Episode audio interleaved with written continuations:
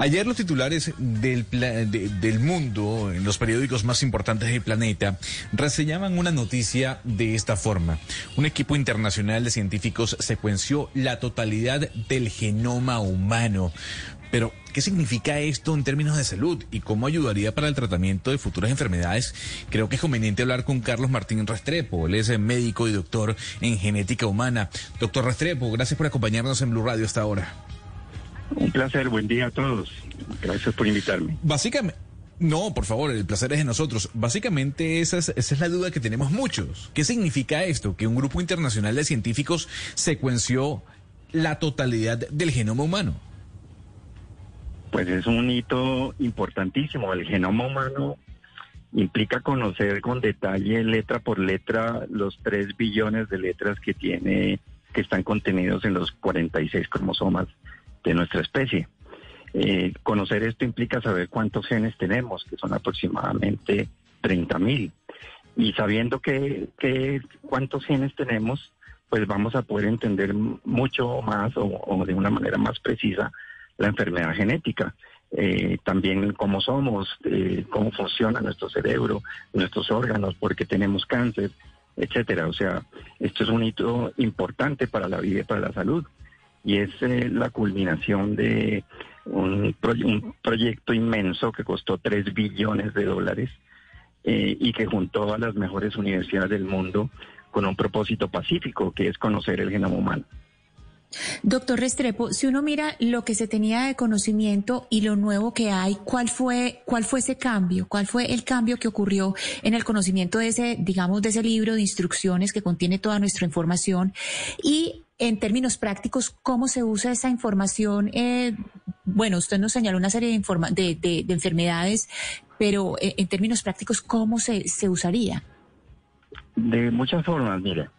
En primer lugar, eh, para, para conocer el genoma humano se desarrollaron instrumentos, equipos con una gran capacidad de mirar letra por letra, eso le llamamos técnicamente secuenciar todo el genoma, al punto de que el, proyecto que costó inicialmente 3 billones de dólares, eh, hoy cuesta, y, tardó 15 años, hoy cuesta mil dólares y eh, tarda un día.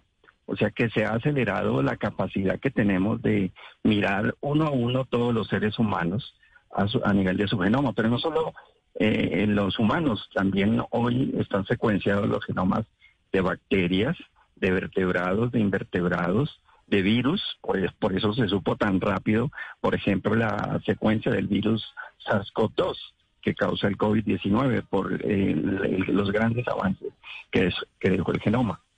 Adicionalmente en cáncer, hoy eh, en un tumor eh, de una persona lo podemos disecar químicamente o molecularmente para conocer qué genes están fallando o qué genes se han apagado anormalmente y de esta manera diseñar medicamentos específicos para combatir de manera más efectiva el cáncer. Esa sería otra de las aplicaciones. Es decir, doctor, que, que ahorita que ya se conoce el mapa completo del genoma humano, vamos a poder tener avances importantes en la medicina, por ejemplo.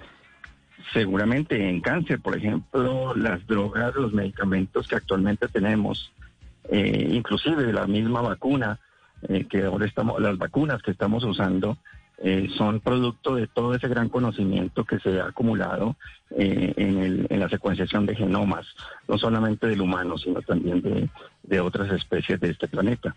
También, por ejemplo, aprendimos a reconocer que los humanos somos 99,9% idénticos. O sea que las diferencias entre nosotros a nivel de genoma están en el 0,1% restante, lo cual también ha desdibujado el concepto de razas que ya consideramos que no existen, porque si todos somos 99,9% idénticos, pues el, concepto de raza se pierde.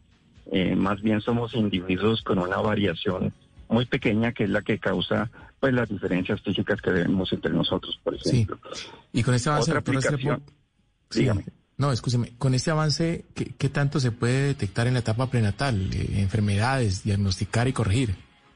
Muchas, por ejemplo, hoy en, a nivel de embriones, cuando se hace fertilización asistida, es posible examinar el embrión humano antes de ser transferido al útero y mirar si trae una enfermedad genética de tal manera que se puede seleccionar el embrión que está sano, por ejemplo. También se podría seleccionar, eh, no seleccionar, sino identificar en recién nacidos enfermedades genéticas, incluso antes de que se hagan evidentes, con el objetivo de prevenirlas.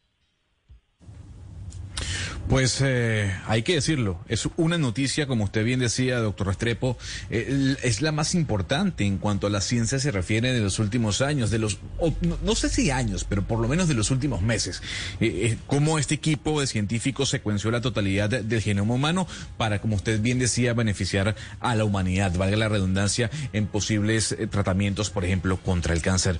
Carlos Martín Restrepo, médico y doctor en genética humana, muchísimas gracias por habernos atendido en Blue Radio. Un placer, un buen día.